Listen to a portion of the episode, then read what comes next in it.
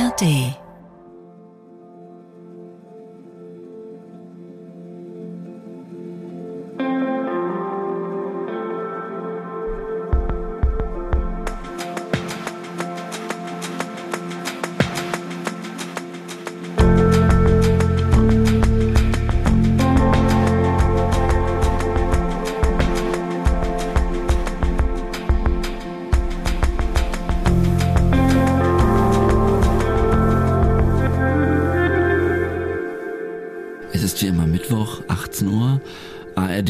ARD Audiothek oder, wenn ihr woanders hört, dann irgendwo donnerstags.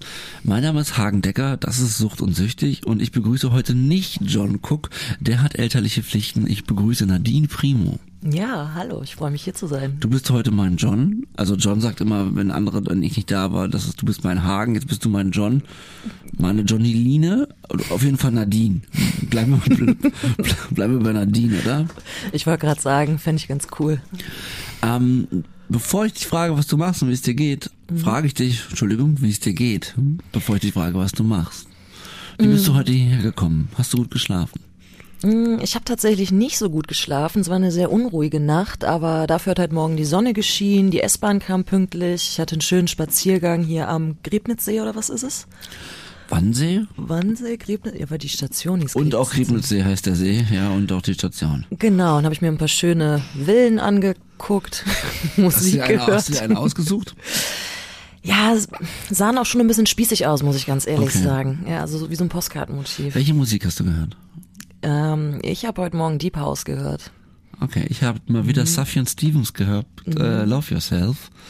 Ein, ein Track, den mir mein guter Freund MC Lücke mal empfohlen hat. Ähm, Finde ich sehr schön. Sch- Magst du Sufjan Stevens? Hat er mehrere Hits? Chicago, Love Yourself? Tatsächlich sagt, Sagt dir das jetzt gar nichts? Richtig. Gut, zeige ich dir gleich. ähm, Finde ich ganz toll. Ich habe ein bisschen Respekt vor der heutigen Folge, denn ähm, stell dich doch mal vor und dann wissen die HörerInnen, worum es vielleicht heute geht. Ja, also wie du eben schon angekündigt hast, mein Name ist Nadine Primo und Richtig. ich bin jetzt mittlerweile seit circa fünf Jahren als freie Autorin, Sprecherin und Content Creator unterwegs. Und meine Themen sind eben, ja, in erster Linie weibliche Lust, als auch Konsens, alternative Beziehungskonzepte, Diversität und Lust, also sexuelle Aufklärung. Ja. Ja, und ich glaube, deswegen könnte es spannend für dich werden, weil ich weiß aus der eigenen Erfahrung, dass wenn Menschen nicht allzu oft öffentlich über ihr Sexleben oder Sex allgemein sprechen, dann bringt das immer so ein bisschen Nervosität mit sich, richtig? Ja, nein, ich meine, wir haben uns ja zum Beruf gemacht, hier zu sprechen ähm, über über alles und tun das ja auch ähm, eigentlich über alle Facetten unseres Lebens. So äh, in den letzten Wochen mussten, habe hab ich beschlossen, dass ein paar Facetten ähm, rausfallen. Also die Sache mit meinen Kindern kann ich kann ich hier nicht weiter besprechen, so großartig, äh, um da auch einfach alle Angehörigen zu schützen. Verständlich. Ja, weil es da aber auch Probleme gab, ja, mit dem Umgang und so. Und das hat mich jetzt insofern beschäftigt. Wir haben ja hier immer eine Befindlichkeit, ähm, dass ich das dann so wie ich konnte reingebracht habe, aber das wird jetzt in Zukunft nicht mehr so passieren können, einfach weil ich da nochmal drüber nachgedacht habe. Ansonsten reden wir über alles und ähm, haben hier auch schon, wir haben auch schon mal, glaube ich, in einer Folge deutlich über Sex gesprochen und intoxikierten Sex, aber ähm, ja, das auch heute nochmal mit einer Frau zu teilen, ist vielleicht auch nochmal eine andere Baustelle, sagen wir es mal so. Ja. Bin jetzt nicht nervös, aber positiv aufgeregt. Ähm, aber bevor wir dazu kommen, ähm, allen, die hier sitzen äh, in dieser Sendung, wo es um Substanzen geht, frage ich natürlich auch, möchte ich natürlich auch gern, von dir wissen, was war dann deine erste Substanz und wie alt warst du da? Der Erstkonsum. Okay, du sprichst jetzt wahrscheinlich von harten Drogen, also nee, nee, nicht ich rede Alkohol von, oder? Ha- Alkohol ist eine harte Droge. Ja, da gebe ich dir recht. Das war jetzt so aus der gesellschaftlichen Brille heraus ich meine das gesprochen, schon, die ja sehr ähm, gerne. In, inklusive Alkohol. ja, okay, wenn Ja, wir, dann war es mit 13 Alkohol. ja, ist immer sehr spannend, ja, dass das so früh dann losgeht. Ja, gut, ich komme aber auch ursprünglich aus einer Kleinstadt mit einem sehr dörflichen Charakter und äh, da ist Alkohol tatsächlich ja gang und gäbe und wird gar nicht so krass hinterfragt. Ich denke, Ja, dass das einen logisch. sehr großen Einfluss Ich weiß nicht, ob das in gespielt kleinen Städten nur so ist. Ich glaube, das ist generell so, dass das nicht groß hinterfragt wird. hat. ja, okay, da gebe ich dir recht. Touché, oder? Ja, Aber erzähl mal, ähm, wie, bei mir war es ja auch 13, ähm, Wie ging es da weiter mit Alkohol? Hat man dann regelmäßig äh, mit den Freunden so alle paar Wochen mal sich ähm, da Alkohol besorgt?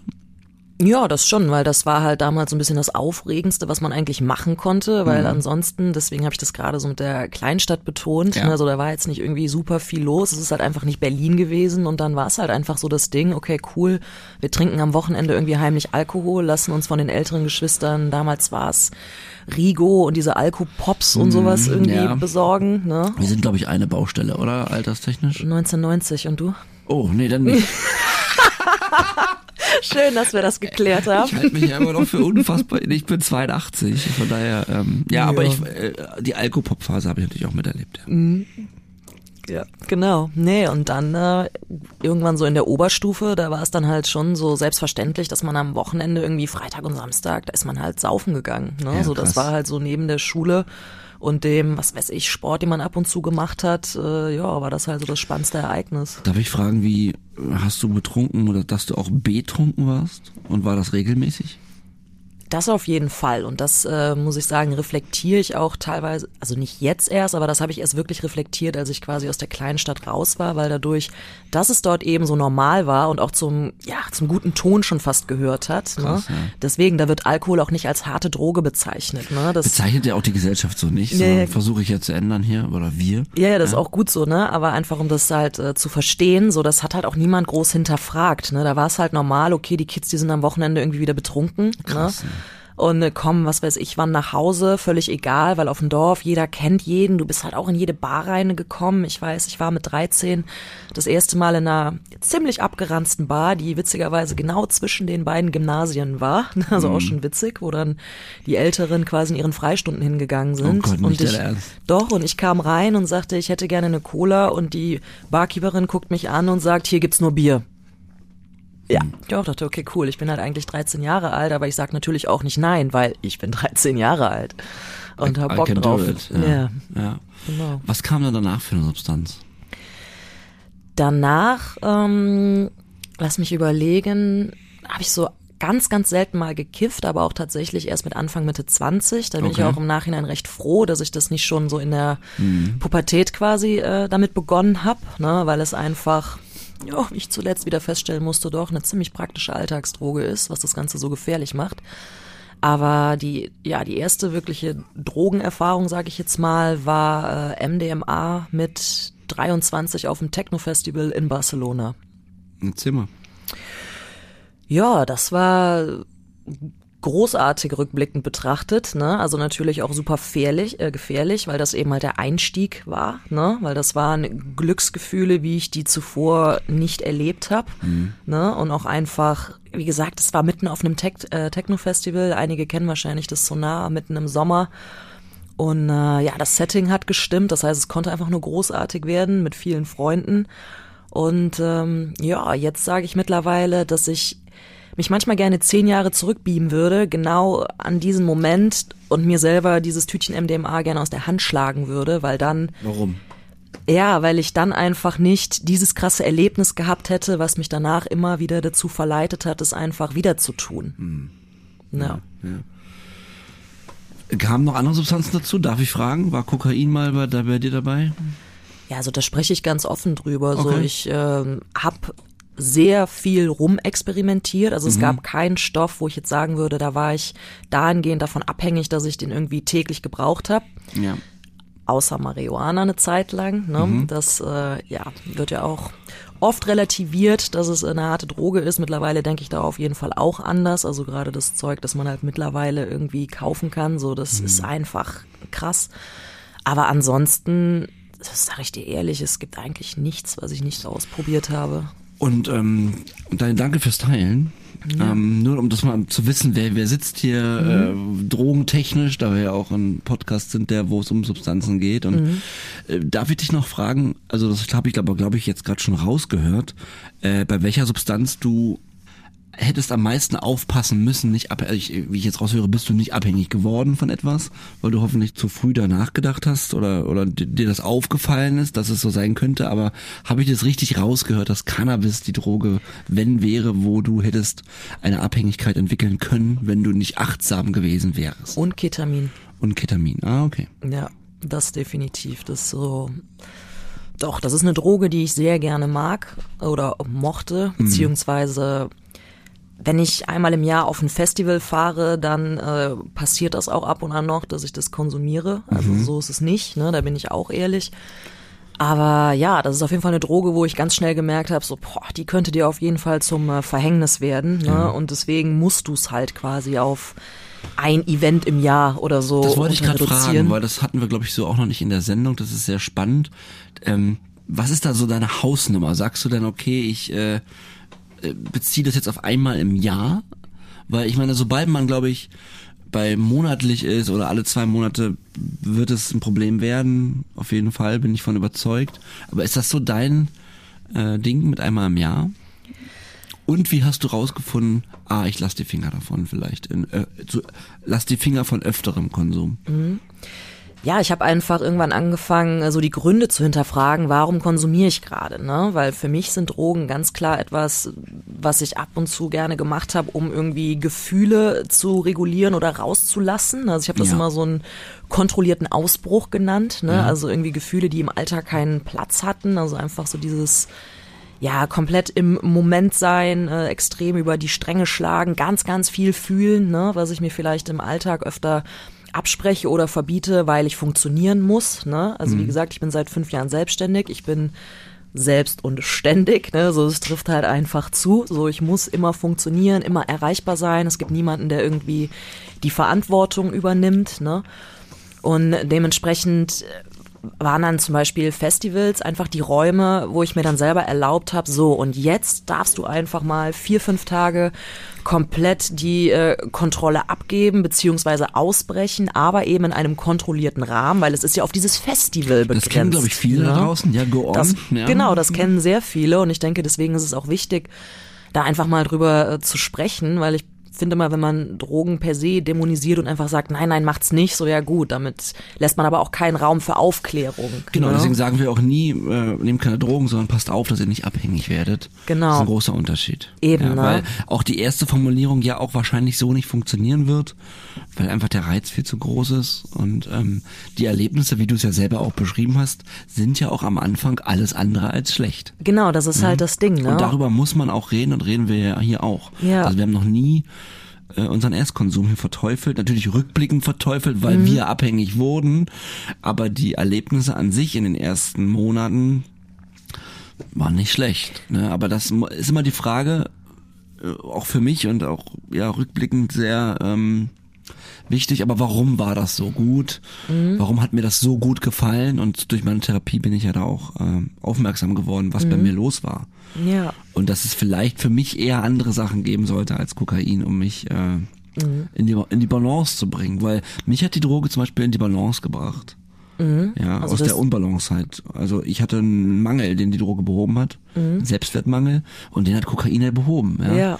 Und dann, dann hast du auf einmal aber ein richtiges Problem. Deswegen spreche ich das auch immer wieder so oft an, damit ähm, ich mir wünsche natürlich, dass Menschen, wenn sie auch zum Beispiel einen Selbstwertmangel haben, ähm, und den rausfinden, dass dann man feststellt, dass Kokain dann die schlechteste Lösung ist. Genau, das ist halt das Ding, ne? dass man sich wirklich fragen muss, hey, was treibt mich dazu an, was versuche ich damit auch zu ersetzen. Ne? Was ist die deswegen- Funktion der Droge auch, ne? Genau richtig. So deswegen wäre mir zum Beispiel äh, auf Dauer Ketamin einfach gefährlich geworden, weil Kannst ich du noch mal kurz erklären, entschuldige, dass ich unterbreche, was Ketamin ist, weil das ist immer spannend.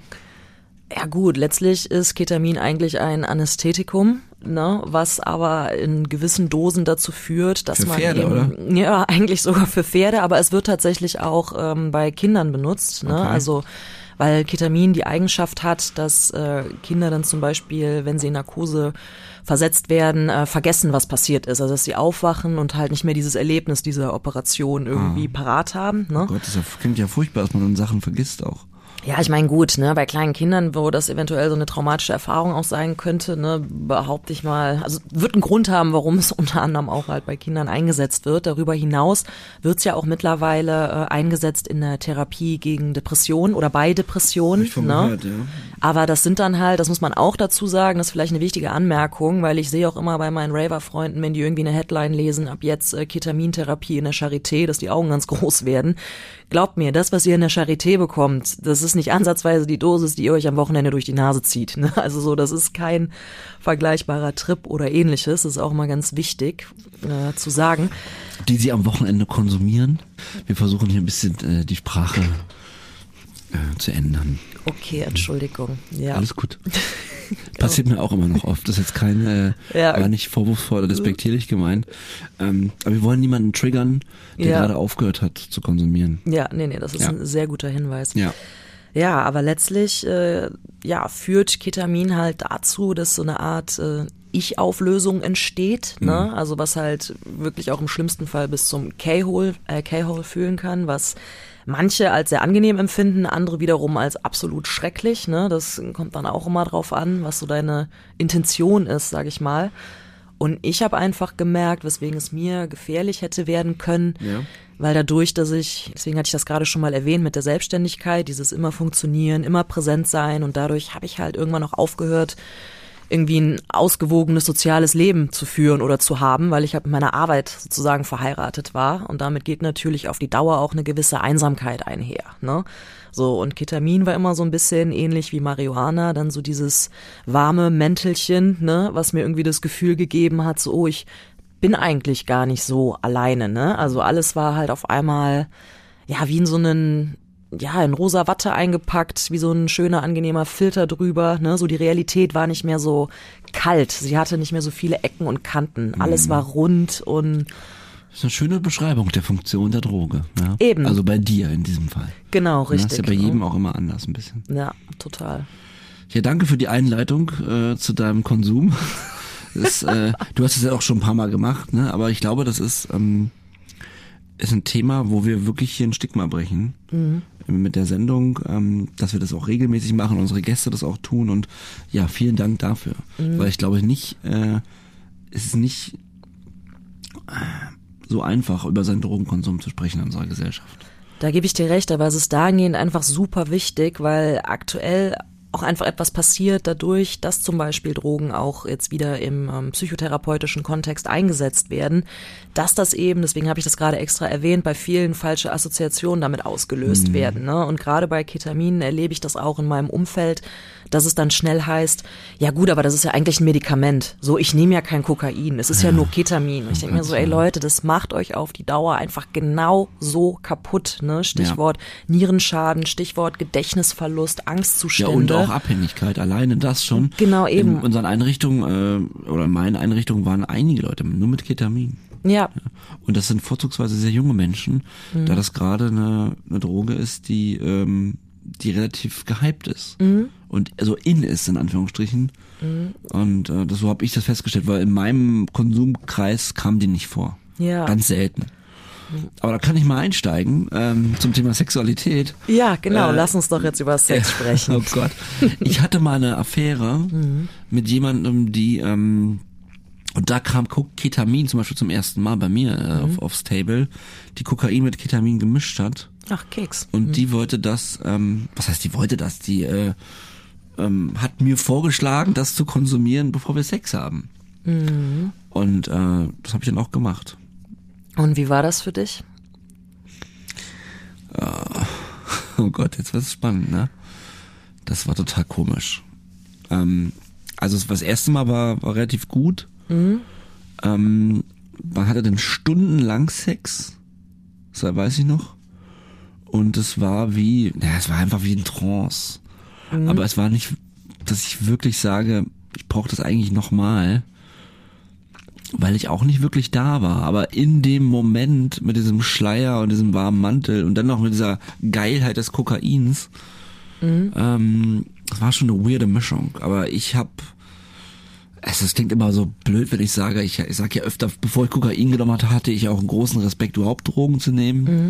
Also abgesehen von Alkohol, was ja auch eine Droge ist, natürlich, aber ähm, äh, als es dann dieses, dieser Punkt, zwei Drogen zu mischen, hat mich doch sehr äh, ängstlich äh, gemacht. Ängstlich, okay. Ja. Also war das nicht so nach dem Motto, das ist, ist jetzt der nächste Step, nee. so, weil Rausch nee. und Rausch ergibt noch mehr nee. Rausch. Nee, habe ich so nicht empfunden. Okay, und der Sex war dann auch eher ernüchternd, würdest du das naja, sagen? Naja, beim ersten Mal war es schon, ähm, ich glaube beim ersten Mal war es schon ganz schön. Mhm. Ähm, nur dann neigt man ja dazu, mehr zu nehmen. Mhm um den, also um, also das Klassiker bei, bei Konsum ist ja, ich nehme mehr, um es uh, zu verstärken. Mhm. Das funktioniert aber ja so nicht. Ja.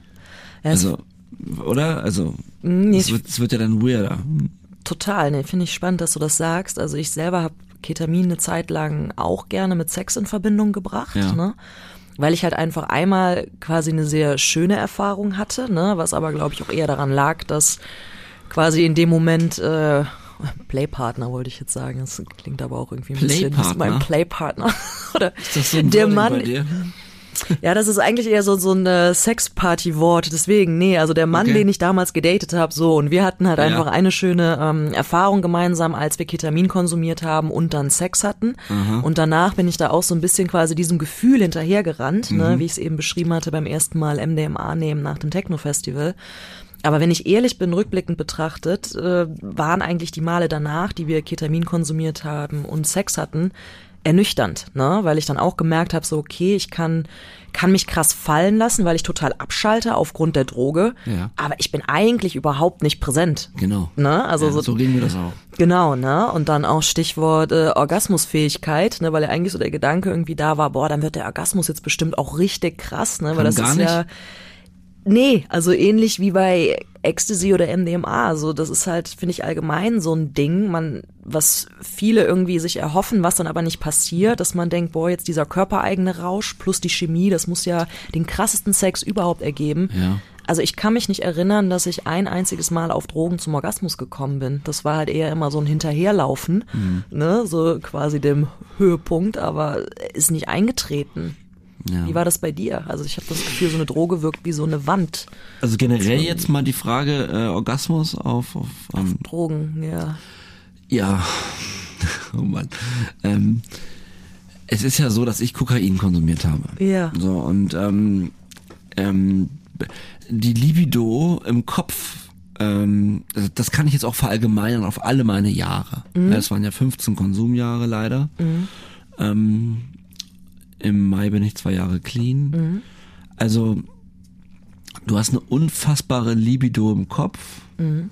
bist unfassbar horny, ähm, und zwar von beim Erstkonsum bis in letzt, also auch wenn der Konsum der letzten Jahre sehr weird ist und mhm. stark suchtgetrieben und nichts mehr mit dem der ersten Jahre zusammenhängt, hast du diese Horniness. Mhm. Darüber können wir auch später nochmal im Detail reden, weil da sind dann auch weirde Sachen passiert. Mhm. Aber äh, allgemein nochmal zu deiner Frage.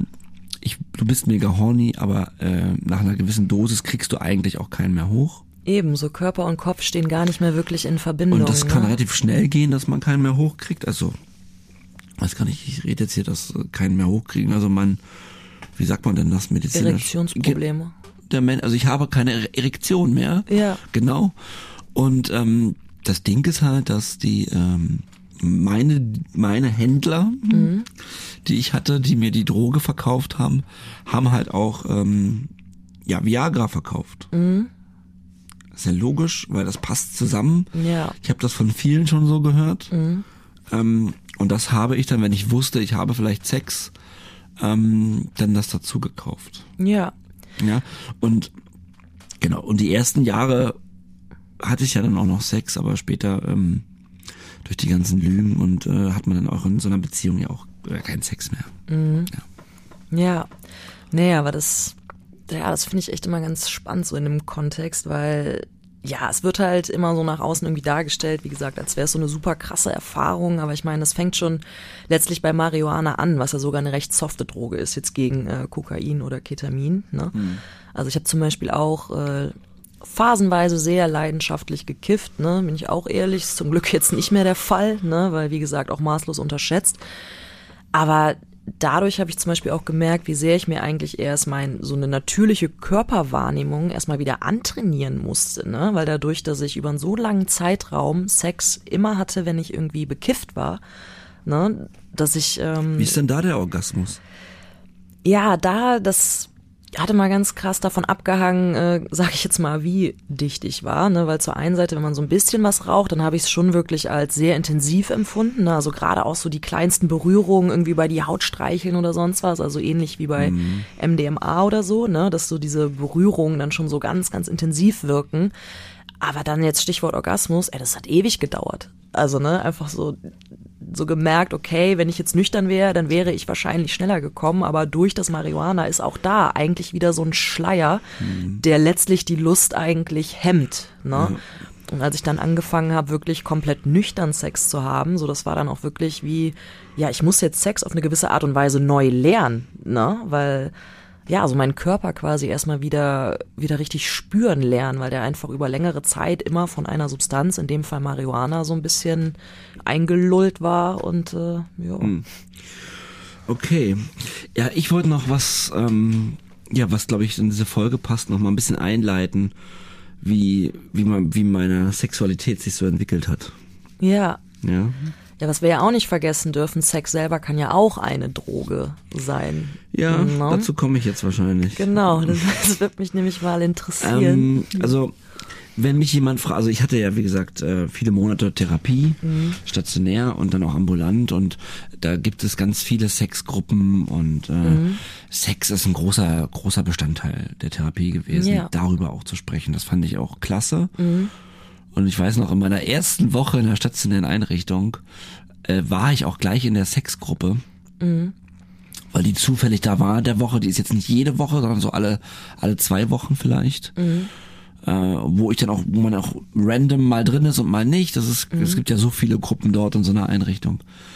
Und ähm, ich saß da gleich drin und habe auch sofort ausgepackt und das, das war richtig erleichternd, denn ich würde sagen, meine ähm, meine Entwicklung meiner Sex, zu meiner Sexualität und auch meiner der, die, die schiere Anzahl meiner Sexualpartner ist nicht nicht normal. Mhm. Jetzt die Frage, was ist normal, ne? Aber mhm. ähm, mehr als ich, der Gesellschaft. Ich empfinde das als zu viel. Mhm. Ähm, und dann kann ich kurz mal ähm, und warum das so war. Also ich habe das auch schon mal angedeutet, dass ich äh, unsere HörerInnen wissen das, wie meine Kindheit so abgelaufen ist. Mhm. Und als dann Frauen ins Spiel kamen oder ja, das andere Geschlecht, mhm. äh, wenn ich in der Disco war, ich sag mal Disco, ja. jetzt höre ich 1982 raus. ja, ja. Oft, ich war ja auch teilweise am Dorf, also das war nicht weit weg von Berlin, aber da sagten wir schon Disco. Natürlich war es der Club, aber ähm, wenn ich da nicht Augenkontakt hatte mhm. oder geknutscht habe, äh, dann war das ein richtiger Scheißabend. Mhm. Und zwar so richtig. Ja, kann ich mir vorstellen. Und ähm, und da geht's ganz einfach, und mein Therapeut hat das ganz einfach zusammengefasst, bevor Kokain dir deinen Selbstwert gegeben hat, hast du dir das über, über weibliche Eroberungen geholt. Ja. Punkt. Ja. Ja. Ähm, und dementsprechend ähm, heute fällt ja schnell das Wort Predator. Ich war kein Predator. Mhm. Ja, das ist was anderes. Mhm. So. Ähm, ich war aber auf der Suche nach Bestätigung. Mhm. Ja? Und ich habe dann aber auch an dem Abend für diese Person geschwärmt. Mhm. Also es war jetzt nicht so, dass ich jetzt, dass es mir nur um diesen, diese Tat ging den Kuss oder etwaigen Sex, der später entsteht. Ja, auch um die Eroberung wahrscheinlich. Genau, es ging um die, um diese zwei, drei Stunden davor. Mhm. Ja? Ja. Um ähm, auch dann später, als ich älter wurde, hatte man ja dann auch One-Night-Stands und mhm. so weiter. Es ging tatsächlich nie dann um den Sex, um den Akt, mhm. sondern um die, ähm, um die zwei, drei Stunden davor, um die, und ja, du hast recht, um die Eroberung. Ja. Und da war ich dann, glaube ich, auch kein großes Arschloch, hoffe ich, mhm. ähm, weil ich ja wirklich, ich meine das ernst, wirklich geschwärmt habe dann auch für diese Person und aber natürlich war klar, ähm, das sollte heute schon laufen. Mhm. Und wenn ich da mich zurückdenke an dieses Mindset, dann schüttelt's mich.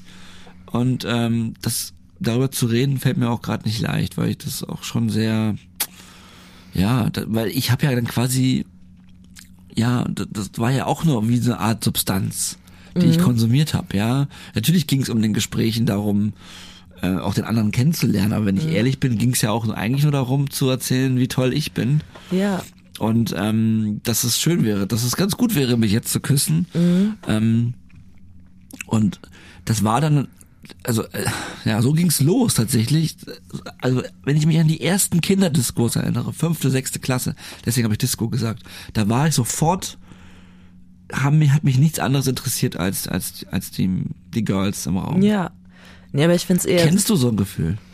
Ja, was ich, ähm, Oder wie nee, ist das für dich als anderen, Frau zu hören?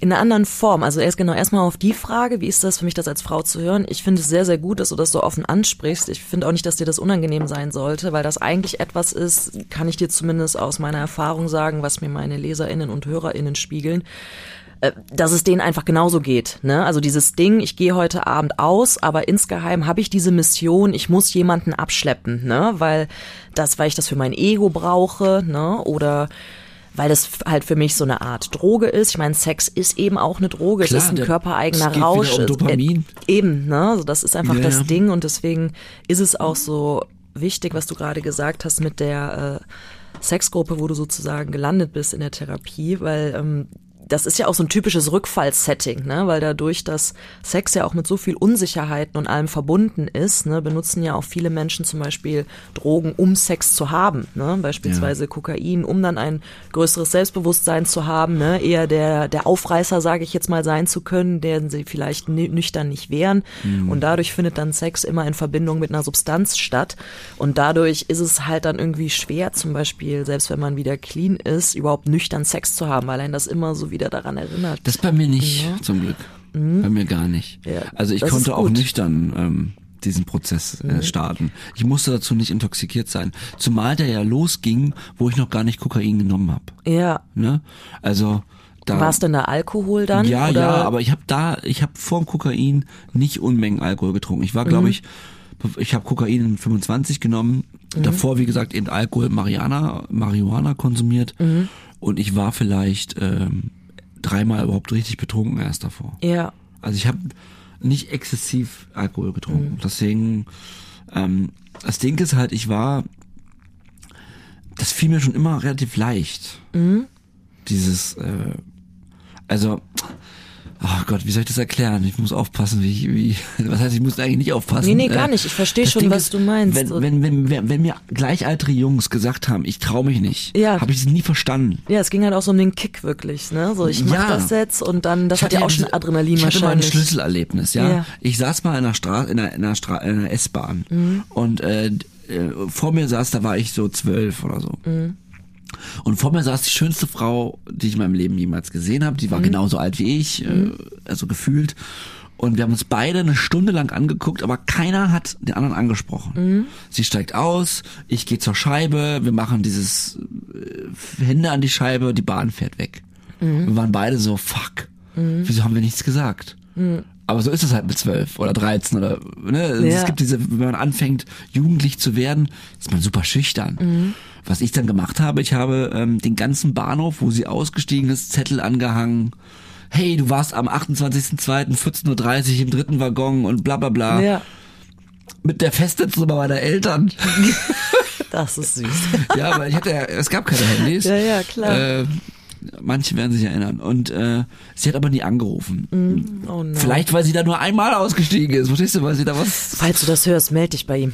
weil sie da was zu erleben. Friedrichsfelde Ost. Äh, Friedrichsfelde Ost. Und wahrscheinlich, weil sie da, weil sie den Zahnarzttermin hatte und dann aber Ja. sonst da nicht aussteigt. Und die Zettel habe ich, glaube ich, ein paar Wochen später immer wieder erneuert, aber dann auch eben nicht mehr. Warum ich das erzähle? Mein Entschluss, ich lag dann wirklich weinend abends im Bett, abends und habe mir geschworen, ich will nie wieder hier so liegen, weil ich eine Frau nicht angesprochen habe. So, das ist zum einen, erstmal sagt man so, ja, relativ gesund, war aber dann gar nicht gesund, weil ich quasi immer, wenn ich das Gefühl hätte, da ist was, ich die Frau angesprochen habe. Immer. Ja, Okay? okay, verstehe. weil ich mich so sehr reingesteigert habe in diesem Moment. Ich möchte nie wieder. Ich war ja wirklich äh, mit ne, verliebt so, wollte das dieses ganz schlechte Gefühl. Ich hatte ja eh schon andere schlechte Gefühle in meinem Leben, wollte das nicht auch noch haben und habe dann tatsächlich das so durchgezogen. Also auch wenn ich eine Freundin hatte im Übrigen. ja, Das ist ganz schlimm. Also ich war erst in meiner Beziehung ab 2016 das erste Mal in meinem Leben monogam. Davor nie. Das muss man auch mal. Ja, aber ich meine, man kann ja auch, auch, ein, auch ein Riesenthema. ja, man kann ja auch abgesprochen offenlegen, aber, Ja, offenlegen, ich aber, hab ich, ich so nicht. jetzt Rückblickend hätte, Fremdgehen dann. ich, rückblickend hätte ich das so krass machen müssen, weil ich Mhm. habe so viele, ich glaube, zwei oder drei Beziehungen äh, ganz, ganz schön damit torpediert, Ja, dass ich, ähm, pass auf, aber das ist halt tatsächlich, das konnte ich an Therapie gut, weil Mhm. das war einfach so dieses, okay, du kannst mir jetzt ein gutes Gefühl geben für ein Mhm. paar Minuten oder Stunden, dann nehme ich mir das jetzt. Ja, also so eine Mischung aus Bestätigung und gleichzeitig, ich will mir nicht vorwerfen müssen, es nicht probiert zu haben. Genau. Ne? Also so eine Mischung daraus. Und ich konnte nicht, wenn ich, wenn ich einen Augenkontakt gesehen habe, äh, wo ich wüsste, oh Mann, die findet mich ganz schön toll, dann musste ich den wahrnehmen. Ich konnte den nicht liegen lassen. Ja. Und das klingt jetzt vielleicht blöd, aber das so war so. Nee, also als Antwort auf deine Frage, wie klingt das Ja. gerade? Klar, wenn natürlich, wenn du nur die Geschichte erzählst, äh, ich bin fremdgegangen, musste es immer probieren und alles, das klingt erstmal doof, aber gerade mit der Erklärung dahinter, ey, das waren die Gedanken in meinem Kopf, ne? Und dieses eine Erlebnis, das war ein Ja. Schlüsselerlebnis, dann verstehe ich das wieder, ne? So, dann Ja. klingt's auch irgendwie logisch und dann empfinde ich auch zum Beispiel eher Mitgefühl, weil das auch gleichzeitig unglaublich getrieben klingt. Ja, ne? total, total. Ne? Ey, das war wirklich wie eine Droge. Eben, und das Ja. ist etwas, weil du mich gefragt hast, ob ich das persönlich äh, auch kenne. Die Sache ist bei mir, ich habe Sex auf jeden Fall auch lange Zeit als Ventil genutzt, ne? Also für Gefühle, die ich zum Beispiel sonst unterdrückt habe. Ne? Ich glaube, das ist auch nochmal so ein bisschen ein Ding, wie man sozialisiert worden ist. Gerade Stichwort männliche Sozialisation, weibliche Sozialisation. Frauen werden einfach eher dazu angehalten, Gefühle zu unterdrücken, sich zusammenzureißen. Ne? Und für mich war Sex dann halt auch einfach eine Zeit lang so ein Ding, so, boah, geil, hier kann ich mir nehmen, was ich will, machen, was ich will, hier kann ich einfach so der Mensch sein, der ich im Alltag nicht sein darf, weil eben was anderes von mir erwartet wird. Ne? Du möchtest was sagen? Ja, ich habe gerade so blöden Gedanken gehabt. Kennen Frauen den Gedanken, wenn sie jemanden sehen, den sie heiß finden, dass sie sich dann vorstellen, wie derjenige im Bett ist? Ja, natürlich. Also Okay. definitiv. Wie gesagt, ich bin ja auch äh, bisexuell. Ich date Männer und Frauen und auch alle anderen. Ja. ne? Und das ist, ich verstehe das total. Ne? Der Unterschied ist ja einfach nur, wie du dich letztlich verhältst. Also Ja, ich denke ja. mal, dass jeder in seinem Kopf ab und zu ein bisschen, ja, so ein paar Sexfilmchen ablaufen hat, wenn er irgendwie eine Person sieht, die er oder sie sexuell attraktiv findet.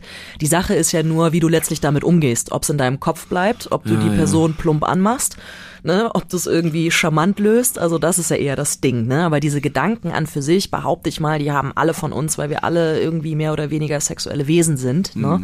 Und sexuelle Anziehung ja auch einfach viel mit Hormonen etc. zu tun hat, ne? Und ähm, naja, bei mir ist auf jeden Fall noch das Ding gewesen, ich ähm, spreche ich auch öffentlich drüber. Ich leide halt äh, phasenweise an mal mehr, mal weniger intensiven depressiven Episoden. Und ich merke halt, gerade wenn ich in so einer depressiven Episode stecke, dass ich dann zum Beispiel eine krass gesteigerte Libido hab. Ne? Okay. So, das ist ja auch bei manchen Menschen eher genau andersrum, dass sie dann gar keine Lust mehr auf Sex haben. Bei mir ist es eher das Ding, ich habe dann besonders viel Lust auf Sex. Ne? Was dahingehend ein bisschen unpraktisch ist, weil ich würde nicht behaupten, dass ich in den Momenten die äh, sozial kompetenteste Person bin. ne? Und von daher dann halt gut, Stichwort Masturbation, das eskaliert dann halt. Ne? Aber das ist ja auch was, okay, ich brauche jetzt diesen körpereigenen Rausch, ne? Womanizer oder geht es auch so?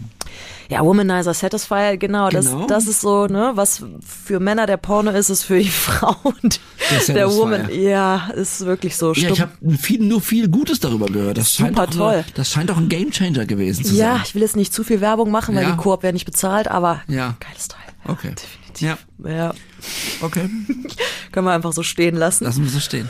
Genau, ne? Aber von daher, ich, ich verstehe das, was du gerade gesagt hast, einfach dieses Ding so, boah, Sex ist auch irgendwie eine Droge und ich bin auch schon durch einen Club gezogen und ob ich jetzt drauf war oder nicht und dachte mir, boah, ich bin gerade einfach nur horny, wie du es eben genannt hast, Genau, ne? ja. Und dann ist das auch schon fast so eine Art, äh, ja, Jagd will ich jetzt nicht wirklich sagen, aber es war schon, dass in meinem Kopf einfach Getrieben, ganz, ne? ja, schon getrieben, Ja. ne? Schon so dieser Gedanke war, boah, der Abend ist eigentlich schon echt gut, aber er wäre perfekt, wenn ich nicht alleine Hause, nach Hause Ja. gehe. Ja. Okay, und das war so die meine Teenie-Jahre, äh, sag ich mal, bis, weiß ich nicht, ja, bis 25 war das so mein Hauptding, was mich eigentlich beschäftigt hat, dass ich nicht ausgehen konnte, ohne irgendwas zu starten.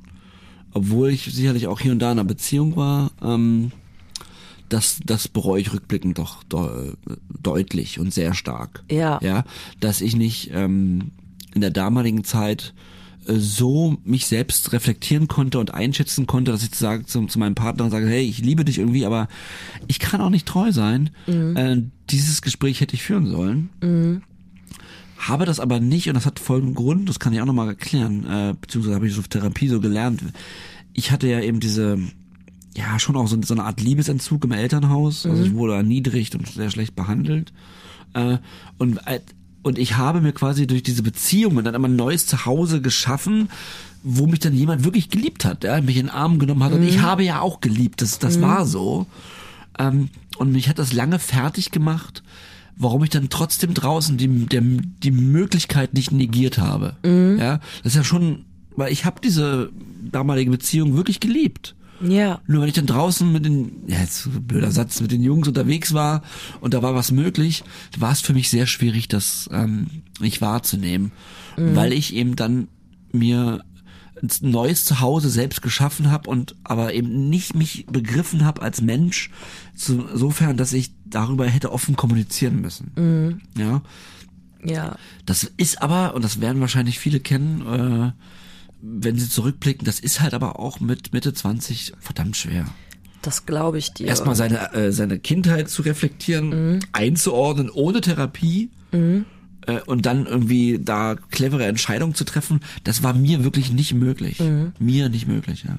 Ja, wenn ich da eine da würde ich gerne eine Frage stellen. Du kannst Bitte. sagen, musst du nicht beantworten, wenn dir das zu äh, krass ist. Aber was mir gerade eingefallen ist, als du das erzählt hast und sagtest, dass du halt äh, im Elternhaus nicht so viel Liebe erfahren hast, dann vielleicht auch so ein bisschen dieser Gedanke, ich habe eigentlich diese Beziehung gar nicht verdient, ne, weil du das von zu Hause aus nicht kanntest und deswegen ah. dieses, ja, dann, genau, so selbsterfüllende Prophezeiung auch, ne, weil das ist zum Beispiel etwas, das kenne ich auch in Teilen von mir, dadurch, dass ich mich früher, ich meine, Lieb, so einen Liebesentzug hatte ich nicht zu Hause, aber ich habe mich oft nicht gehört gefühlt. Ne? Also mhm. dass so meine Bedürfnisse schnell abgewiegelt wurden oder mir abgesprochen wurden, ne? Und immer aus so einer Position heraus nach dem Motto, ja, wir wollen ja nur dein Bestes, wir wissen das schon, aber ja. wir fragen dich gar nicht, was du denkst, was ja. dein Bestes ist. Dadurch hatte ich das auch länger in Beziehungen. Ich habe meine ersten Partner habe ich auch alle betrogen, ne? weswegen ich irgendwann dann auch dazu übergegangen bin, hey, Danke ich probiere ja, ja. Ne? so gerne. Und habe dann aber irgendwann gemerkt, ich möchte nicht mehr in diese zu Recht völlig zerstörten Gesichter gucken, nachdem ja. es dann rausgekommen oh ist, weswegen ich dann. Was ich für Gespräche hatte, das, sorry, wenn ich unterbreche. Ja. Ähm, äh, weil du hast ja eine Frage gerade gestellt, ne? Genau, und dann diese ja. Frage, so dass du vielleicht dachtest, ey, ich habe das nicht verdient, also äh, kann ich, also benehme ich mich jetzt doof, weil im Endeffekt steht mir die Liebe ja sowieso nicht zu. Da ist was dran, denn ich ähm, hatte ja zu Hause immer viel Ärger, ja, mhm. so äh, auch verbal und so. Mhm. Und äh, durch diese, ähm, durch das Fremdgehen, mhm. das kommt ja raus, immer mal wieder. Mhm. Äh, und äh, gab es ja auch zu Hause immer Ärger, mhm. also in meinem, in meinem neuen Zuhause mit meiner Partnerin. Und dadurch habe ich quasi eine ähnliche Situation immer hergestellt. Genau. Habe mich auch in die Opferrolle begeben, ja. ähm, in meiner eigenen Logik. Mhm. Da ist auf jeden Fall was dran. Ich würde nicht sagen, dass das so ein Hauptding war, aber schwer zu sagen jetzt auch mhm. rückblickend. Ähm, aber ja, man lebt ja immer das, was man kennt. Das war so ein Cocktail aus ganz verschiedenen Dingen. Ja. Ich hatte quasi nie eine längere Phase ähm, in den Beziehungen, die die von Glücklichkeit geprägt war. Ja. So, das war eigentlich immer nur, ich kann dir nicht vertrauen, du du bist ein Arschloch. Mhm. Das Ding ist aber, ich wurde auch nie verlassen. Mhm. Ich habe immer auch tatsächlich, das habe ich auch durch die Therapie gelernt, ähm, ich war immer in co-abhängigen Beziehungen. Mhm. Mein Leben lang. Ja. Ja, auch in meiner letzten Beziehung, die, ähm, wo ich, wo es dann, bevor ich in die Klinik bin, nicht mhm. die aktuelle, ähm, das ist schon interessant. Und da kommt ganz viel bei mir zusammen, wo, wo, was eigentlich ein, ein Gebilde ergibt, was Sinn macht. Mhm. Ja, zumindest habe ich das auf, nach der Therapie so wahrgenommen, dass ich dachte, okay, ich weiß, wieso ich so gehandhabt habe, äh, mhm. gehandelt habe. Nee, ich finde das sehr schön, dass wir da gerade so drüber sprechen, weil ähm, genau das ist tatsächlich, um kurz nebenbei ein bisschen Eigenwerbung zu machen. Äh, in meinem Buch rede ich unter anderem sehr viel darüber, sehr was eben, was eben so der Einfluss auch der Eltern ausmacht. Ne? Und da bin ich irgendwann so zu dem Schluss gekommen und das finde ich, das passt eigentlich echt immer ganz gut. So, wir werden erst glückliche Beziehungen führen, wenn wir aufhören, unsere Eltern zu daten. Also bildlich gesprochen, ne? Wenn wir halt aufhören, immer wieder diese ja, zwischenmenschlichen Beziehungen, die wir einfach zu Hause erfahren haben, wenn wir die immer wieder in unseren Liebesbeziehungen reproduzieren, so dann kommen wir nicht weiter. Ne? Mhm. Und deswegen, ähm, was genau, wo ich eben angesetzt hatte, ich habe wie gesagt meine ersten Partner auch betrogen, ne, weil ich halt auch irgendwie dachte, so hey, eigentlich äh, bin ich ja quasi nie wirklich richtig, ne, weil so ich ein, eigentlich nicht in diese Vorstellung reinpasse, die meine Eltern äh, gerne hätten, dass ich die gelebt hätte, ne? Ja. Meine Eltern, also nicht falsch verstehen, es ist einfach sind einfach sehr, sehr konservativ erzogen worden, ne, so klein, sehr kleinstädtisch und äh, ich glaube, wenn es nach ihnen ginge, dann wäre ich seit meinem 15. Lebensjahr immer noch mit meinem ersten Freund zusammen, ne, wäre jetzt verheiratet, hätte Kinder, würde in der Doppelhaushälfte wohnen und das wäre halt so der Traum die aber gewesen. unterschiedlich angestrichen sind natürlich. Genau, ne, so das ist dann so ein bisschen Individualität. nee, und dann letztlich, was macht sie? Sie geht mit Anfang 20 in eine andere Stadt, ist selbstständig, bisexuell, führt offene Beziehungen, redet öffentlich über Sex. Bam, das war halt so, oh Gott, ne? Sie das hören wir hier eigentlich nicht so gerne. ja, eben, ne? Deswegen so der Standardsatz war halt auch früher immer, Nadine, was sollen denn die Nachbarn denken? Ja, und klar. ich so, ja, dass ich Spaß hab, was denn sonst, ne? So, das ist halt ein Satz, der mich immer noch ganz krass irgendwie begleitet, ne, weswegen ich mich auch oft äh, versuche zurückzuhalten, weil immer im Kopf dann so dieser Satz nachhalt, was sollen denn die Nachbarn denken? Also dieses du stehst unter Beobachtung, ne, wo ich mich ganz ganz krass von freikämpfen musste. Mhm. Oh naja, Gott, das, haben, das gab's bei mir auch. Ich wollte noch was zum Thema Eltern sagen. Das, ja. das ist mir gerade eingefallen, liegt mir wirklich auf dem Herzen. Ich bin mal äh, aufgewacht nachts im Hotelzimmer im ja. Urlaub. Meine Eltern hatten Sex. Und das okay. war furchtbar für mich. Und ich würde gerne, dass alle, die Kinder haben, darauf achten, dass das niemals passiert. Ich fand das, ich, äh, vielleicht zweimal im Jahr wache ich immer noch schweißgebadet nachts auf in diesem Moment und habe das, was da gesagt wurde, die Geräusche, das geht nie wieder weg. Und nicht, das, das hat jetzt mein Sexleben nicht beeinflusst, bitte nicht, äh, das mhm. hat damit nichts zu tun, nur weil wir gerade über Eltern und so. Das ist ein Moment, der ist so unangenehm, dass wenn Leute Kinder haben, passt bitte auf, dass das nicht passiert. Ich, also wenn ich daran zurückdenke, da könnte ich fünfmal im Strahl sowas von kotzen. Mhm. Das ist ein unfassbar unangenehmer Moment, wo ich wünschte, dass ich ihn nicht erlebt mhm. hätte, weil ich war dann wach, konnte aber nicht aus dem Raum gehen, bis die eingeschlafen waren. Mm, ach, ihr wart und, in einem Raum. Ja, in einem Raum, Mann. Ja, okay, dann, weil ich wollte mich gerade sagen, ich verstehe das so aus der ja. betroffenen Perspektive an für sich, so als jemand, der versucht, äh, Sexualität irgendwie salonfähig zu machen, hätte ich jetzt eher gesagt, es wäre cool gewesen, wenn ihr danach darüber gesprochen hättet, einfach dahingehend so, ey Junge, das ist normal, das und das ist passiert, aber klar, nee. in einem Raum, nee, Come das ist uncool. Ja. Da gebe ich dir recht, so die Info hat gefehlt. In einem Raum, im Hotelzimmer. Nee, das ist... Ich lag auf der Aufbettung. Nee, das ist, das ist... Das war... Bisschen zu viel. Das war scheiße. Ja. Nee, nee, Hast du das mal erlebt? Zum Glück nicht. Nee, nicht in einem Raum. Also ich habe ah. meine Eltern auch mal beim Sex erwischt. Also ich denke mal, das kann man auch laut sagen, weil das bestimmt jeder mal irgendwie ja. hat. Ne? Ja. Aber das hat mich jetzt nicht äh, nachhaltig hm. verstört. Das, äh, das nicht, Gott sei Dank. Aber ähm, ja, ich finde, ja. wir sollten auch noch mal so ein bisschen äh, zurückkommen, was mich nämlich interessieren ja, bitte, würde. Bitte. Stichwort. Ja, ich habe auch noch zwei, drei Themen, ja, die ich. Äh, genau, so Stichwort Dating äh, unter Drogeneinfluss, ne, okay. ne, weil das ist zum Beispiel etwas. Ich bin ja immer für Konsens. Mein Buch heißt ja auch Konsens ist sexy, ne? so deswegen. Haben wir das jetzt auch gesagt? Genau. Sehr gut, Nadine, ja. ja. Fair enough. Genau, auf jeden Fall, was ich immer gut finde. Weil ich habe zum Beispiel auch Dates erlebt, wo Leute dann äh, berauscht irgendwie ankamen und das nicht irgendwie vorher kommuniziert hatten, ne, weil sie es einfach selber gebraucht haben, um beispielsweise mutiger zu sein. Stichwort Selbstwert, das hast du ja eben auch schon ein paar Mal erwähnt. Und ich bin halt mittlerweile an einem Punkt, wo ich mir denke, gut, dadurch, dass ich selber ziemlich viel ausprobiert habe, ich weiß, wenn einer drauf ist. Ne, so, da machst du mir nichts vor. So, ja, der kommt an, es geht dir genauso. Jeder, der konsumiert hat mal ein paar Mal, der merkt das sofort. Eben, und ja. ich find's einfach. Für andere ist aber gar nicht so einfach. Ja, ja. eben, ne, das darf man auch nicht vergessen, aber ich muss ganz ehrlich sagen, ich find's persönlich mittlerweile respektlos, weil ich mir denke, ey, komm, lass uns doch einfach offen drüber sprechen, ne? Aber wenn jemand irgendwie ankommt und ist schon Beispielsweise Kokain. Es ist einfach etwas, wenn Menschen das machen, das kann wirklich zwischen, okay, derjenige ist jetzt einfach ein bisschen energischer als sonst und ein bisschen wacher. Das kann aber auch super unangenehm sein. Ne? Ja, sag mal. Ja, und das ist zum Beispiel etwas, auch gerade irgendwie im Clubkontext oder so. Ähm, Wie ist das für, für, für Frauen? Männer auf Drogen, äh, also auf Kokain in dem Fall, ich war auch längere Zeit Barkeeperin, deswegen äh, habe ich sehr viel dahingehend mitbekommen. Super unangenehm.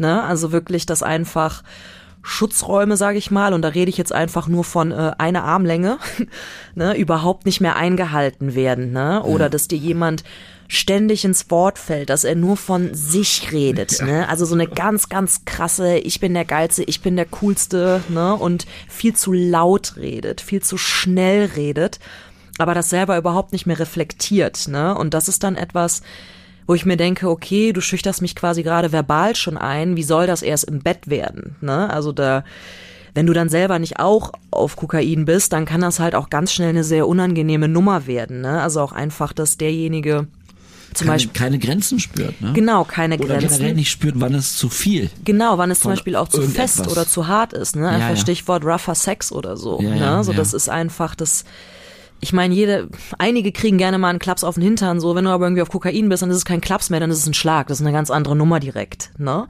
Und allein sowas, also so Kokain verleitet dazu, dass Grenzen einfach schneller überschritten werden und das ist gefährlich und uncool. Auf jeden Fall. Ich, äh, ich musste gerade überlegen, wo ich mich in all diesen Sätzen wiedererkenne.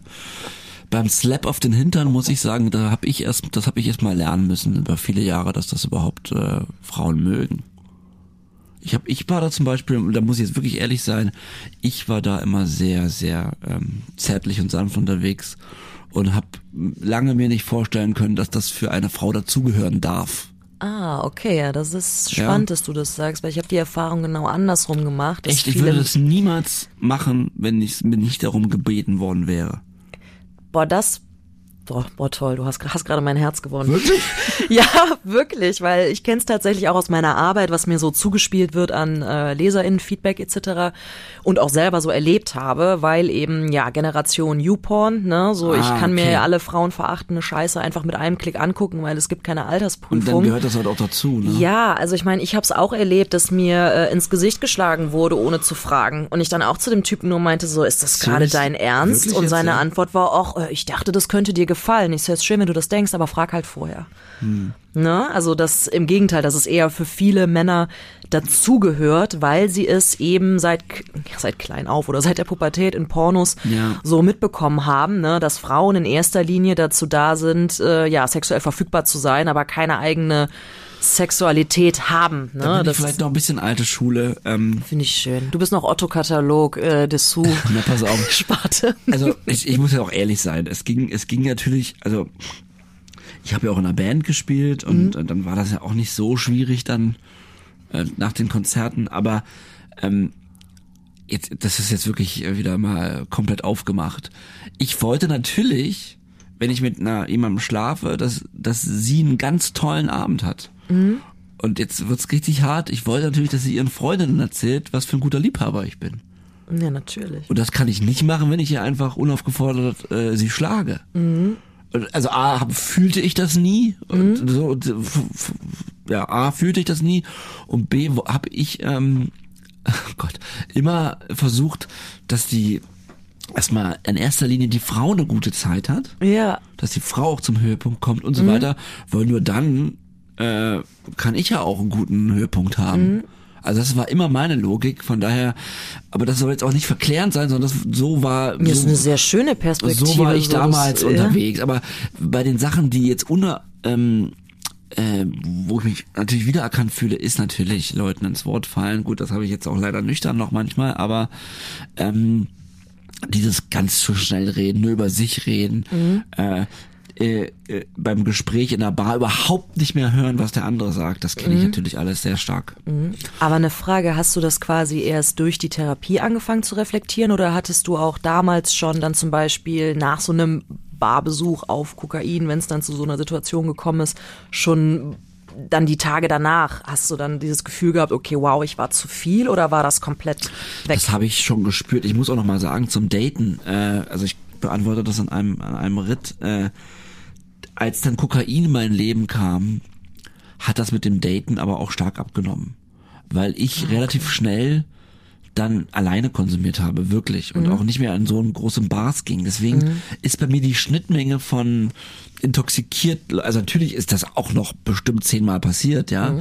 Aber ähm, wesentlich weniger als, als davor. Mhm. Ähm, und natürlich weil ich mich gerade hier als Romantiker hingestellt habe, ähm, das, das fühle ich auch so, deswegen habe ich das auch gesagt. Ich lüge ja hier nicht rum, aber natürlich ist das mit dem Kokain, äh, hat sich das auch, nicht, dass ich dann auf einmal angefangen hätte, Frauen äh, beim Sex zu schlagen oder zu slappen, wie auch immer man das nennt. Ähm, also äh, den, den, den, den Konsens-Slap jetzt, äh, nicht den anderen. Aber, Konsens-Slap, das ist ein schöner. aber wie gesagt, das habe ich ja so nie gefühlt, habe ich auch dann nicht gefühlt, äh, intoxikiert. Nur ich glaube schon, dass ähm, ich intoxikiert ungeduldiger war. Ja, dass Dinge vielleicht schneller passieren mussten oder so.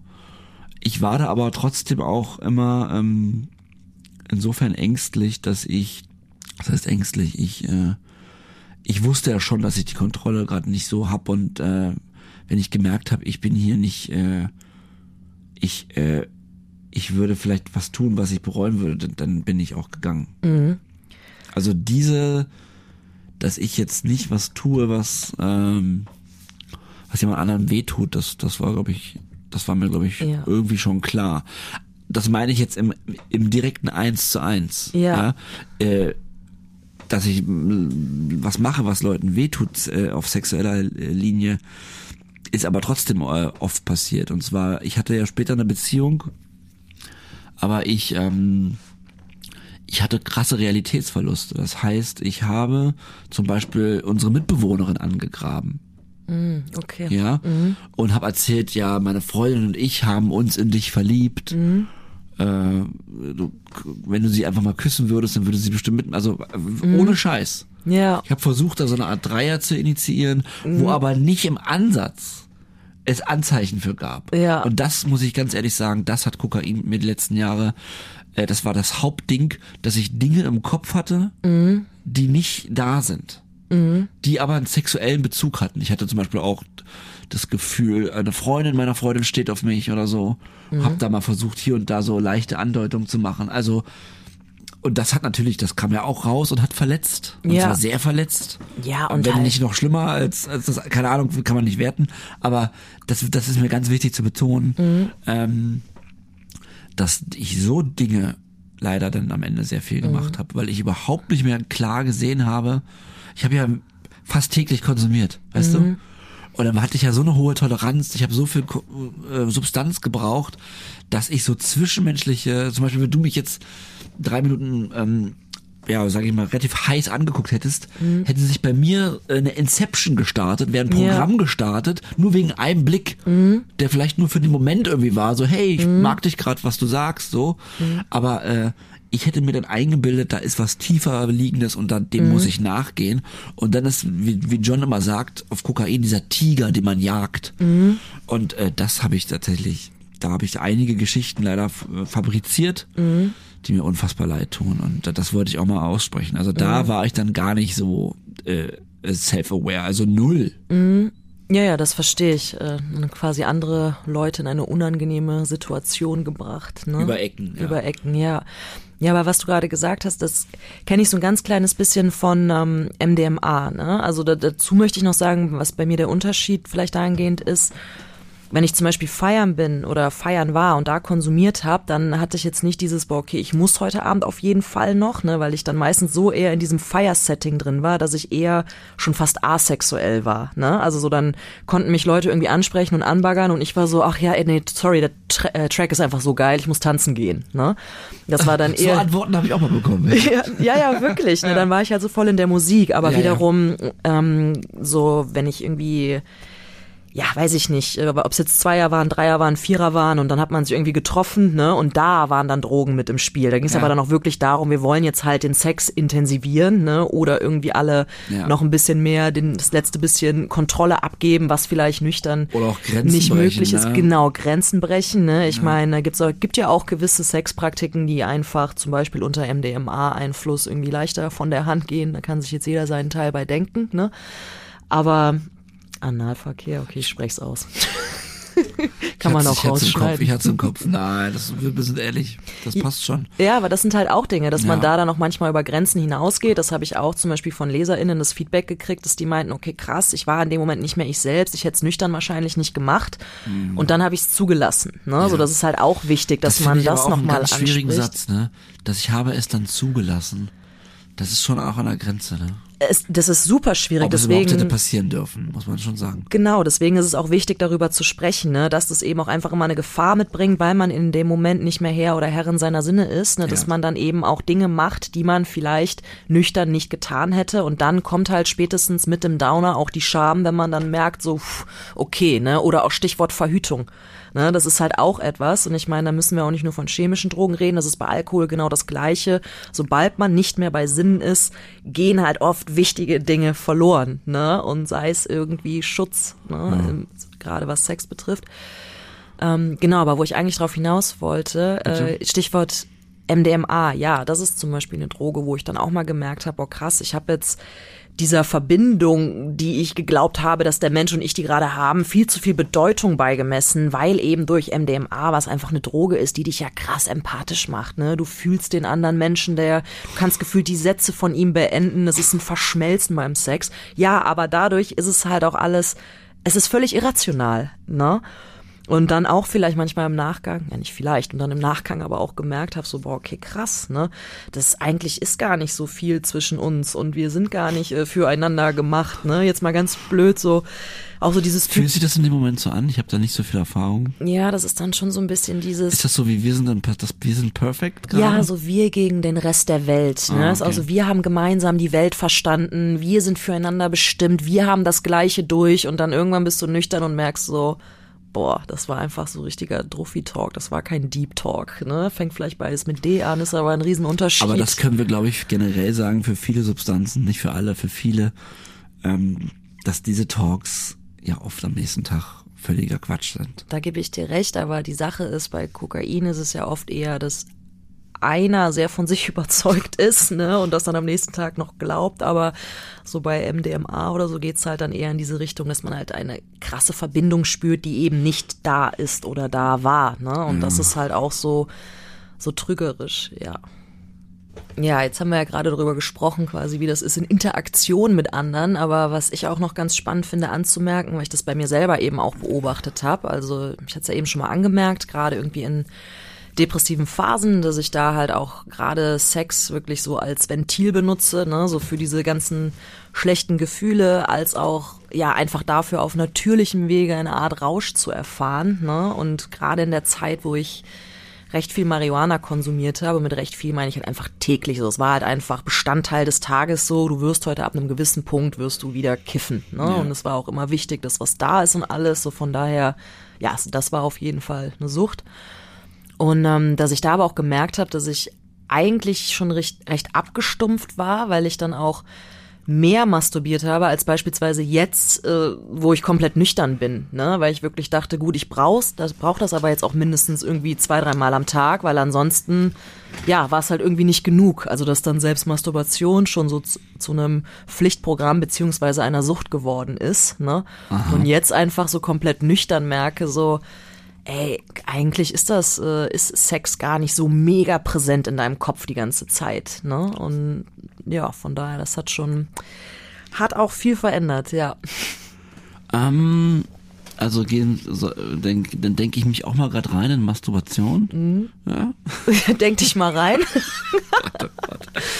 Ähm, es ist auf jeden Fall so, weil du hast gerade am Ende hast gesagt, dass Sex gar nicht so groß in meinem Kopf ist, wie ich immer dachte, oder wenn ich intoxikiert war. Ja. Das kann ich aber sowas von unterschreiben. Ich hatte Ja. das ja gerade schon erwähnt, wie ich äh, ja die letzten Jahre meines meiner 15 Jahre wirklich in ganz anderen Planeten unterwegs war, und weil weil ich immer dachte, es geht immer und überall nur um Sex. Ähm, jetzt, wenn ich nochmal auf die 15 Jahre allgemein gehe, ja, nach der ersten, zweiten Konsumeinheit wird man horny. Und wenn ich jetzt alleine zu Hause war, und ich habe ja sehr viel alleine zu Hause konsumiert, wenn ich jetzt nicht äh, unterwegs war im Club oder irgendwas, dann, dann habe ich mir zu 70 Prozent, 80 Prozent direkt ein Porno angemacht. Ja. Tatsächlich. Ähm, Ja, nach dem Konsum Porno. Und ähm, anders als John, wir hatten das mal in so einer Pornofolge, dass, dass er dann ewig masturbiert hat. Ich habe dann eigentlich nicht an mir selbst lange rumgespielt, Mhm. sondern bin ja dazu übergegangen, die, ähm, die runterzuladen und neu zusammenzuschneiden. Das ist ja schon fast wieder ein Kreativ, ey. Nein. Ja.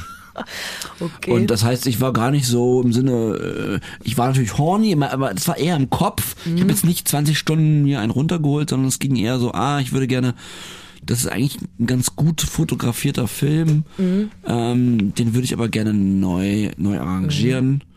Nach der Szene muss eigentlich die Szene kommen und auch in einer anderen Geschwindigkeit. Und ähm, das habe ich ähm, jahrelang gemacht. Ja, ich habe Pornos runtergeladen und sie neu zusammengeschnitten. Das war so mein Ding. ja, aber ich finde es auch Wahnsinn. Aber natürlich, Entschuldige, immer, also immer dann trotzdem, es ging, es ging um Sex. Mit dem intoxikierten Kopf. Ja. Ja, aber ich finde, das ist super wichtig, dass wir darüber sprechen, weil das ist auch tatsächlich so ein bisschen die, ich sag jetzt mal, die Ursache und Auslöser und gleichzeitig der Auslöser für meine Arbeit gewesen, weil, glaube ich, auch viele einfach unterschätzen, so wie sehr äh, Sex, sei es jetzt Masturbation oder eben in Interaktion mit anderen Menschen, auch einfach, ja, so ein, ich sag mal, äh, Ventil sein kann, um sich zu regulieren, was dann eben schnell auch suchtartige Züge annimmt. Ne? Und zum Beispiel mittlerweile, wenn ich irgendwie, ich habe nicht eine allzu hohe Frustrationsgrenze. Ich merke halt, ich bin recht, ich kann sehr impulsiv auf Dinge reagieren. Ne? Kann ich mir vorstellen, ja. Ja, ne, und deswegen war halt Marihuana auch eine Zeit lang einfach so eine super Sache, um mich irgendwie auf so einem sehr entspannten Level einfach zu halten. Aber hast du ne? das therapeutisch bearbeitet irgendwie? Oder hast du das alleine hinbekommen? Das, Ich- das nochmal zum Anfang der Sendung zurückzukommen. Also ich äh, habe Therapien gemacht, die sind aber aufgrund meiner Depression und ähm, ja aufgrund von PTBS etc. gewesen. Aber da war natürlich Marihuana auch ein Thema, weil ich halt auch ganz ehrlich gesagt habe, ne, Ja. ich so boah, ich bin halt, mein Kopf ist irgendwie gefühlt immer überall und wenn ich rauche, dann bin ich fokussierter, dann bin ich irgendwie entspannter und dann muss ich nicht mit dieser Gefühlsachterbahn Es ist sehr gut, dass die klarkommen. Therapeuten damit gearbeitet haben. Ja? Ja, total. Ne? Und eben diese Gefühlsachterbahn habe ich aber auch schon, ähm, bevor ich angefangen habe, zum Beispiel Marihuana zu konsumieren, eben mit Masturbation zum Beispiel versucht, in manchen Momenten auch, äh, ja, das quasi auszugleichen, weil es entspannt halt. Masturbation ist, ja, entspannt. Es ist, wie gesagt, körpereigener Rausch, den man da entfacht.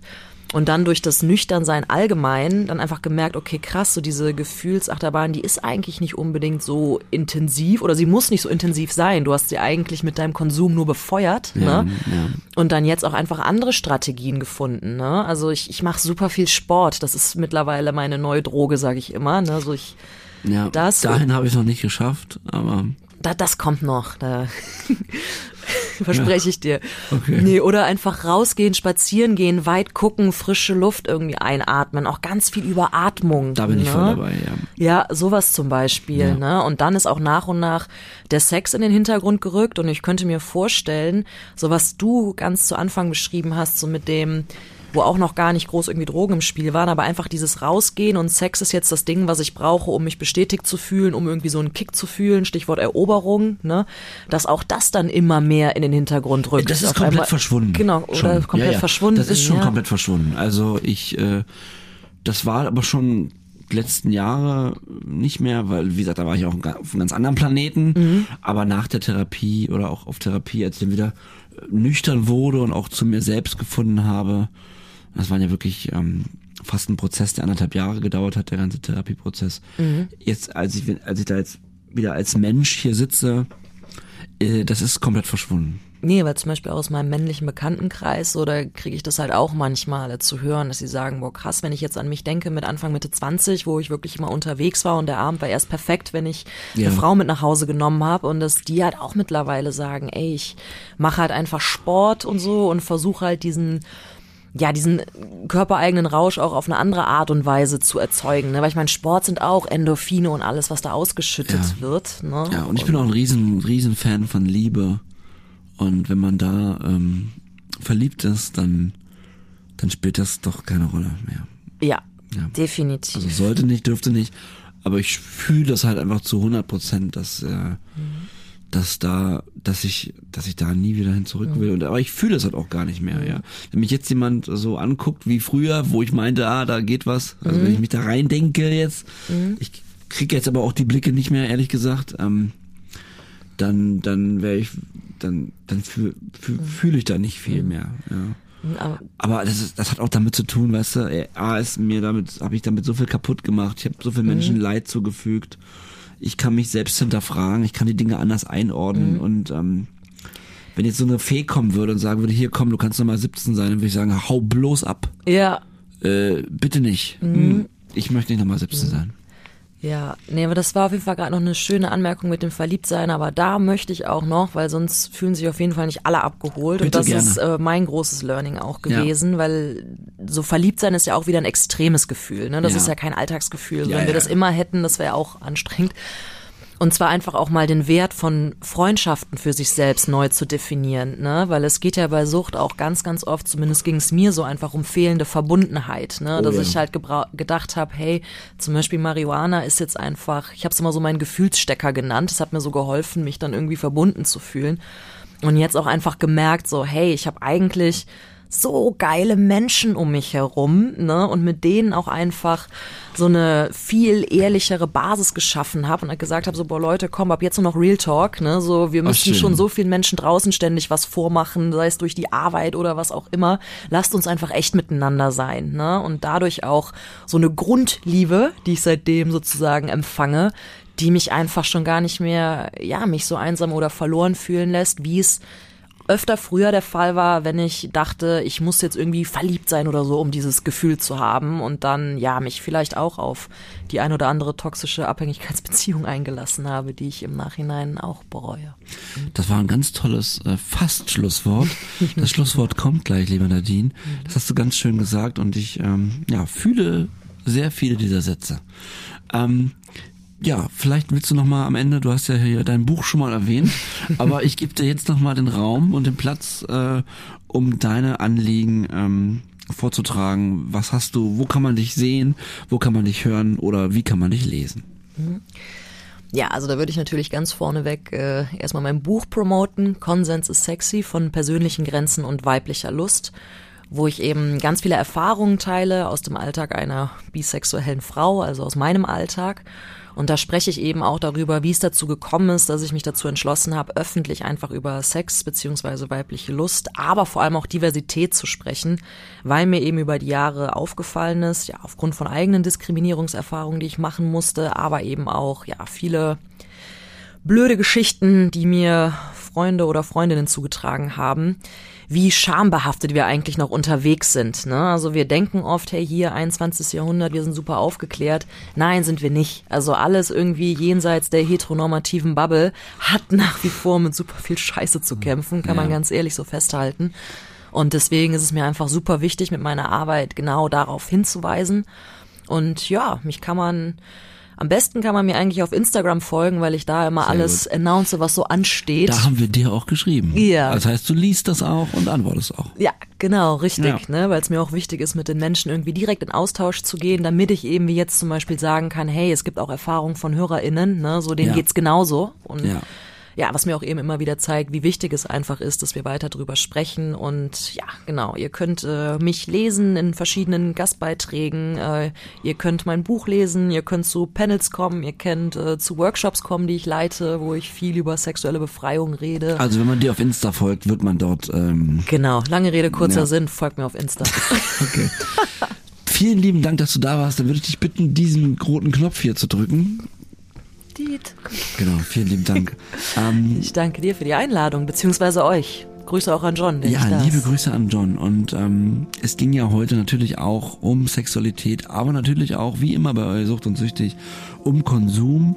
Und wenn ihr euch da Gedanken macht, um euren eigenen Konsum, wenn ihr das Gefühl habt, ich, ich kann das Ende nicht mehr steuern, ich, äh, der, der, die Droge hat so eine krasse Funktion, die, die über über über, über viele Dinge hinausgeht, die vielleicht mit einem, mit einer normalen Regulierung zu tun haben, dann würden wir euch bitten, eine Drogenberatungsstelle aufzusuchen. Sei es, wenn du dir über deinen eigenen Konsum Gedanken machst oder um den anderer.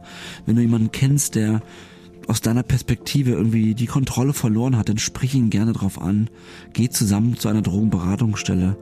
Ähm, hört zusammen mal ein paar Folgen Sucht und Süchtig ähm, vielleicht auch die Folge Bin ich süchtig, wo wir die sechs Punkte der WHO durchgehen, wo man in einem Selbsttest rausfinden kann, ob man süchtig ist. Und wenn man nämlich drei dieser Punkte hat in den letzten zwölf Monaten, dann ist man ähm, ja im Grunde als süchtig attestiert.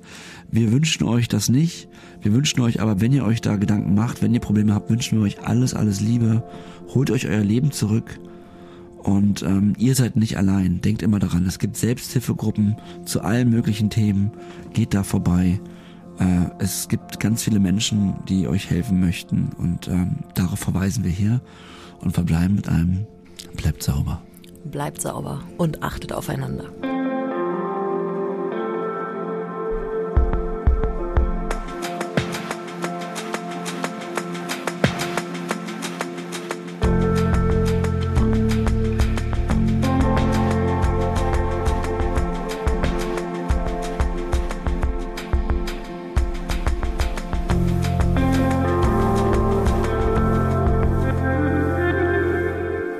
Seit Folge 43 ist Sucht und Süchtig eine ARD-Koproduktion von SWR und Radio 1 vom RBB.